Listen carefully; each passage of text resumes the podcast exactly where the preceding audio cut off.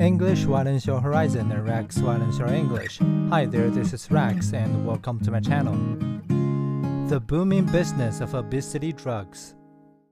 As Hollywood celebrities slim down by using Wegovy, a fashionable and expensive weight loss jab, its maker Novo Nordisk is bulking up. Since January 2021, the market capitalization of the Danish pharmaceutical darling has rocketed from $165 billion to $385 billion on the back of high expectations for its blockbuster drug. Morgan Stanley, a bank, told the Financial Times that it expects the market for medications like Wegovy could top $50 billion by 2030.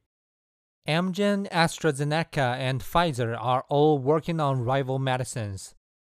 Investors will be looking for an update on the drug when Novo Nordisk reports its quarterly results on Thursday. Analysts reckon sales of it hit $705 million in the first quarter of this year, more than doubling from $336 million in the fourth quarter of last year. Investors are also hoping for results of a study into whether the drug reduces the risk of heart attacks and strokes. That could encourage insurers and governments to stump up for the treatment, which would be good for waistlines as well as Novo Nordisk's bottom line.